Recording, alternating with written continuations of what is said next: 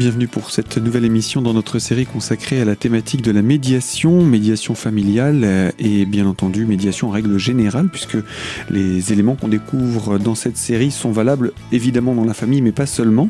Et pour nous accompagner, nous sommes en compagnie de Charlotte Gutmann. Bonjour. Bonjour. Je rappelle que vous êtes médiatrice familiale et qu'avec vous, eh bien, nous allons évoquer aujourd'hui la thématique du conflit, euh, son, sa définition mais également euh, comment il se met en place, comment il se se, vit.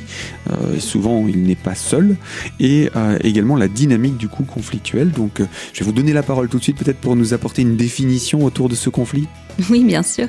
Alors, le conflit vient du mot latin conflictus, qui signifie le choc, se heurter.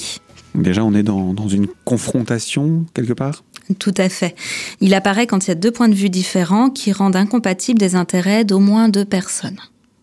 Donc ça veut dire que ça peut aussi être plus de personnes que simplement deux. On pense souvent à dispute de couple, mais ça peut être aussi une situation familiale avec les différents membres de la famille qui sont concernés. C'est exact. Mhm. On continue donc sur cette définition il faut savoir que le conflit s'inscrit et se nourrit dans le temps euh, et qui prend sa source dans ce qu'on appelle une relation symétrique, c'est-à-dire une relation d'escalade où c'est toujours plus, où chaque personne va toujours aller un cran plus loin. Oui, puisque le, la partie en face à monter d'un cran, ma partie doit aussi monter d'un cran. C'est ça. Mhm. Même si l'on s'en rend pas forcément compte. Ah, c'est du domaine de l'inconscient parfois. Parfois, oui. Mhm. Euh, le conflit, c'est une manière d'être en relation. C'est-à-dire que c'est un moment où les émotions et les sentiments sont intenses et où ils priment sur la réflexion intellectuelle. Pour qu'un conflit naisse, il faut que deux conditions soient réunies. Une relation de dépendance, alors dépendance au sens assez euh, concret euh, de la chose. Par exemple, dans une famille, euh, la dépendance peut se faire quand un enfant est né dans le couple, quand un, bien immobilier a été acheté, ou quand un mariage ou un pax a été signé. Mhm. Oui, il y, a un engagement, une responsabilité. Voilà, c'est ça. La dépendance, c'est vraiment dans le sens engagement à long terme. Mhm. Euh, au travail, c'est la signature d'un contrat, par exemple.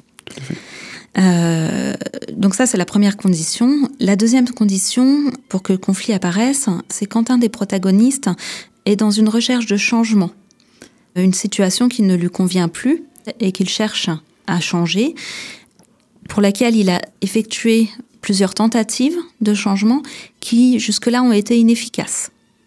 Alors, le conflit peut apparaître. Oui, d'accord. Il y a eu plusieurs euh, essais euh, euh, sans conflit, hors démarche de conflit, en vue de changer une situation donnée, sans véritablement obtenir le résultat souhaité. C'est ça. Mhm. Et donc, comme il y a effectivement cet engagement de l'un vis-à-vis de l'autre, le conflit apparaît avec le fait de, de, heurter les, les, opinions et voilà de ne pas pouvoir s'en défaire si facilement que ça, effectivement. Si je prends l'exemple d'un conflit euh, dans le couple, euh, quand il y a un enfant, quelques tentatives euh, d'un des membres du couple de changer une situation qui ne lui convient plus, et où il se rend compte que c'est pas si facile que ça, que ça commence à l'affecter, où il commence à avoir des sentiments, des émotions qui sont intenses, et pour lesquelles il ne peut pas se dégager si simplement que ça, vu qu'il y a une maison, un mariage, un enfant euh, qui donne des responsabilités et de l'engagement sur le long terme, euh, bah, la personne peut avoir ce sentiment de, se retrouver coincée. Et là, les conditions sont réunies pour que un conflit puisse émerger. Et hélas, il émerge en général. oui, effectivement. Alors, donc là, on a exprimé les éléments qui viennent euh, nous expliquer ce qu'est un conflit, mais comment est-ce qu'il se met concrètement en place? Qu'est-ce qui va l'alimenter? Euh, Même si on a déjà donné quelques éléments de réponse. Oui, tout à fait. On peut parler euh, pour cela des sources du conflit. Alors, il en existe plusieurs, je vais en relever trois parce que ce sont celles qui sont facilement euh, compréhensibles dans mon métier, notamment la première qui est l'obsession de la paix. Alors c'est un bien grand mot comme ça, euh, mais si je prends un exemple concret, euh, par exemple, qui peut être retarder une annonce importante dans le couple, un licenciement. Monsieur ou madame est licencié, par obsession de la paix dans le couple, ne l'annonce pas tout de suite pour vouloir préserver l'autre. Oui, voilà, en se disant c'est peut-être pas le bon moment de lui annoncer. Voilà, euh, exactement. Lui-même traverse un moment difficile. Euh. Par exemple, mm. exactement. Donc ça, l'envie de préserver l'autre, euh, de pas aller vers vers du désaccord, est une des sources du conflit. Ensuite, une autre source, c'est l'incertitude des rôles et des places. Quand une situation est floue, quand il y a de la confusion sur une situation, quand il y a un sentiment d'insécurité. Et vous venez d'entendre le listing des différentes raisons qui peuvent entraîner une situation conflictuelle. On se retrouve d'ici quelques secondes pour la deuxième partie de ce rendez-vous, avec bien évidemment d'autres exemples de situations pouvant faire naître ce genre de situation. Charlotte Gottman abordera les diverses étapes pouvant mener à la création d'un conflit. Alors surtout, restez bien branchés aux antennes de Radio Cristal. On se retrouve dans quelques secondes.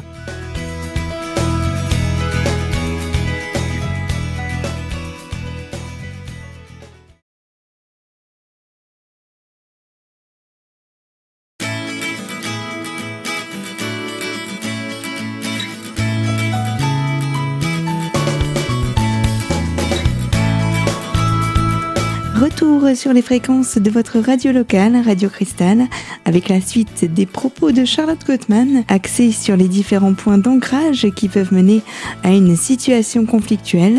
Voici donc quelques exemples concrets où est illustré ce décalage de considération familiale.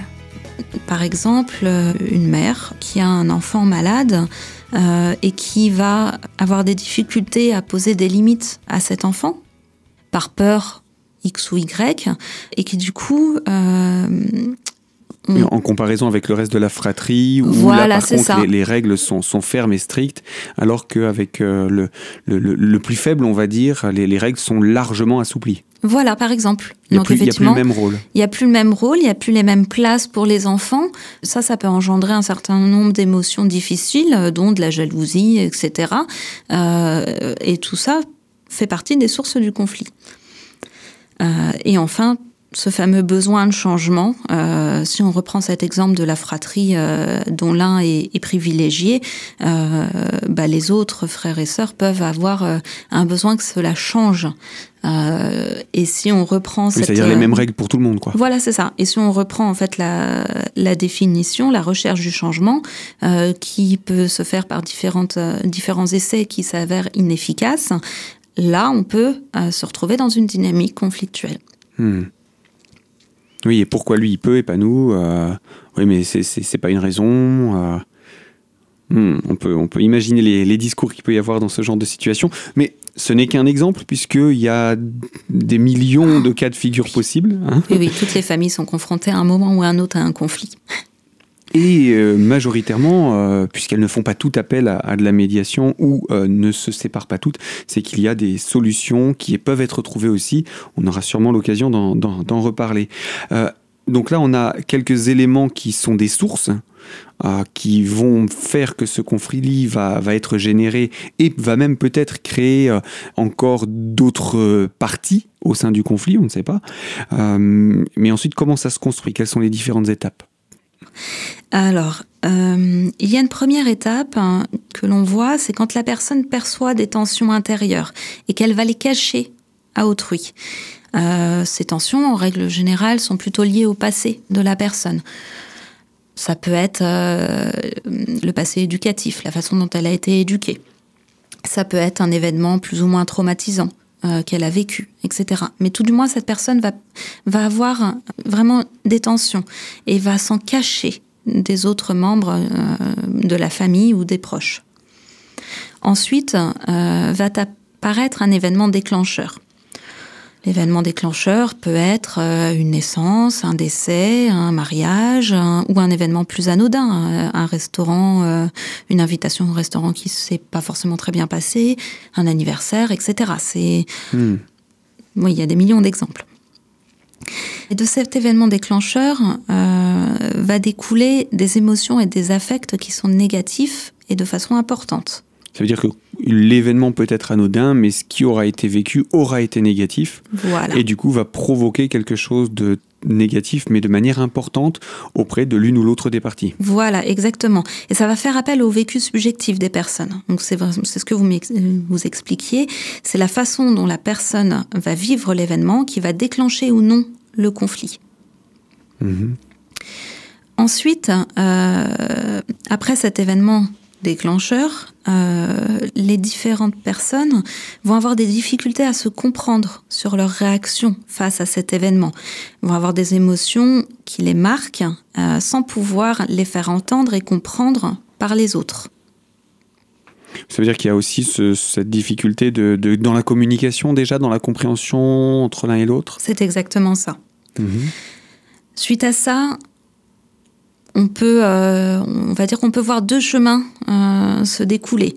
Soit euh, les personnes réussissent à restaurer un peu le lien, à se comprendre et à éprouver un sentiment de réparation. Et là, le conflit n'a pas lieu, mm-hmm. ce qui arrive d'ailleurs dans la plupart des cas. Hein. Mm-hmm. C'est pas parce qu'un événement est mal vécu qu'automatiquement il y a un conflit derrière. Et une séparation. Voilà, la plupart du temps, les personnes réussissent à se, à se comprendre, euh, modifient leur façon de, de communiquer pour pouvoir justement se comprendre, et euh, la restauration du lien a lieu. Ou alors, malgré les efforts, cette intercompréhension n'a pas lieu, et là, on voit arriver l'émergence d'un sentiment de trahison. Carrément de trahison c'est un sentiment qui est fort, mais effectivement, ça fait. Alors, il n'y a pas que ce sentiment-là, mais ça peut être un sentiment de trahison, de colère, d'impuissance. Euh, sont, sont, vraiment des sentiments négatifs très forts. Très forts. Mhm. Et là s'engage euh, le conflit parce que les personnes ont perdu toute envie de garder un lien de qualité et souhaitent se différencier les unes des autres. Mhm se détacher, s'éloigner, vraiment créer une séparation. Quoi. Tout à fait. Et vous l'avez constaté, il y a réellement un enjeu complexe lorsque l'on entre dans une phase conflictuelle que l'on souhaite ou non résoudre. Et je vous propose de nous retrouver dans une poignée de secondes pour le troisième volet de ce rendez-vous. Vous entendrez que bien souvent, le contexte conflictuel relève de sentiments, de problèmes profondément ancrés dans le passé.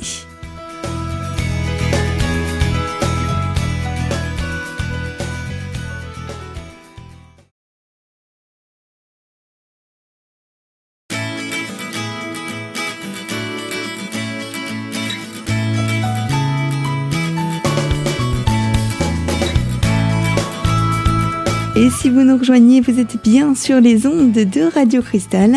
Et nous sommes toujours en compagnie de Charlotte Gutmann, médiatrice familiale, afin de mieux comprendre les tenants et aboutissants de ce qu'est un conflit. Retour donc avec notre invité pour découvrir les multiples et autres facettes à l'origine d'un conflit. Si je reprends l'exemple de, euh, du conflit familial, euh, ou, suite à la naissance par exemple d'un enfant qui est, euh, qui est vécu différemment par les parties, où il y a depuis des mois des désaccords. Le couple n'arrive plus à s'entendre, n'arrive plus à avoir envie de garder ce lien euh, de qualité, d'amour entre eux, et finissent par avoir envie de se différencier l'un de l'autre, de rompre. Mhm. Voilà. Donc là, effectivement, le conflit est engagé. Tout du moins la dynamique conflictuelle.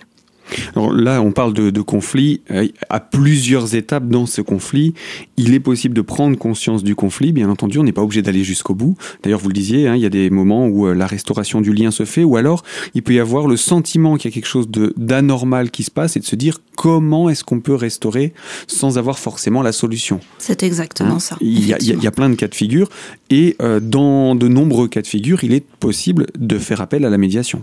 Oh bah oui, bien évidemment. on n'est pas obligé d'attendre la, dernière étape. Bah, même euh, moins on attend, plus les personnes ont, la possibilité de dépasser hein, la situation conflictuelle. Mhm.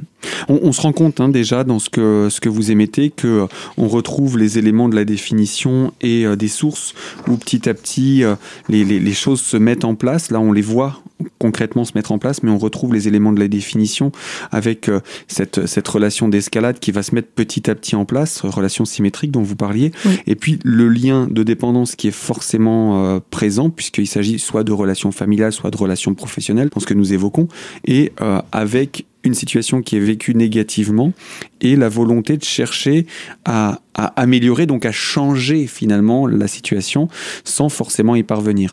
C'est ça. On n'est pas là pour dire que la personne qui cherche à, mettre en œuvre un changement le fait toujours de la meilleure manière qui soit, puisqu'on n'est pas là pour dire il y en a un qui a raison et un qui a tort. Ce n'est pas ça la démarche que nous avons dans, autour du conflit. C'est de comprendre le conflit et un conflit implique toujours deux ou plusieurs personnes. C'est exactement ça. Alors on va continuer hein, dans cette euh, présentation de, du conflit et de, de cette relation conflictuelle euh, pour euh, aller encore plus loin cette fois-ci. Donc, euh, vous souhaitez évoquer, de ce que je vois dans mon sommaire, les interactions au service du conflit. Oui, tout à fait. Une fois que la dynamique conflictuelle s'est mise en place, euh, toutes les interactions euh, des personnes entre elles iront nourrir ce conflit, malgré la volonté des personnes. Pour avoir des exemples concrets, une parole de l'un envers l'autre sera interprétée négativement, même si elle n'est pas souhaitée comme telle. Oui, c'est-à-dire que quoi qu'on dise, ce sera de toute façon mal interprété. Voilà. Et c'est vraiment cette dynamique conflictuelle qui induit cela. Hein, c'est pas la, ce que vous expliquez, ce n'est pas la faute d'une personne, euh, de l'un ou de l'autre. C'est, c'est vraiment le conflit qui induit ces difficultés relationnelles. Le, conflit est arrivé quelque part à un tel point qu'on n'arrive plus à, à accueillir de manière positive quelque chose dit de manière positive. C'est ça. On le prendra comme un reproche. Oui, tout à fait. Si on reprend en fait la, première définition, euh, c'est le conflit en fait est une manière d'être en relation. C'est-à-dire que ce sont les émotions, les sentiments intenses négatifs qui priment Hein, sur la réflexion intellectuelle. C'est-à-dire que quand les personnes sont prises dans une dynamique conflictuelle, elles sont tellement imprégnées d'émotions et de sentiments négatifs qu'elles n'arrivent plus à prendre le recul et l'intellectualisation nécessaire pour se sortir du conflit. Après, pour en arriver là, il faut déjà qu'un certain nombre d'étapes de désaccord euh, se soient passées.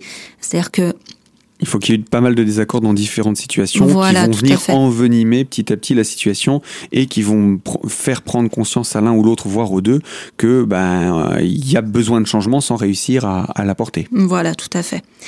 Euh, une autre interaction qui va être au service du conflit, c'est la surenchère, notamment par l'escalade verbale.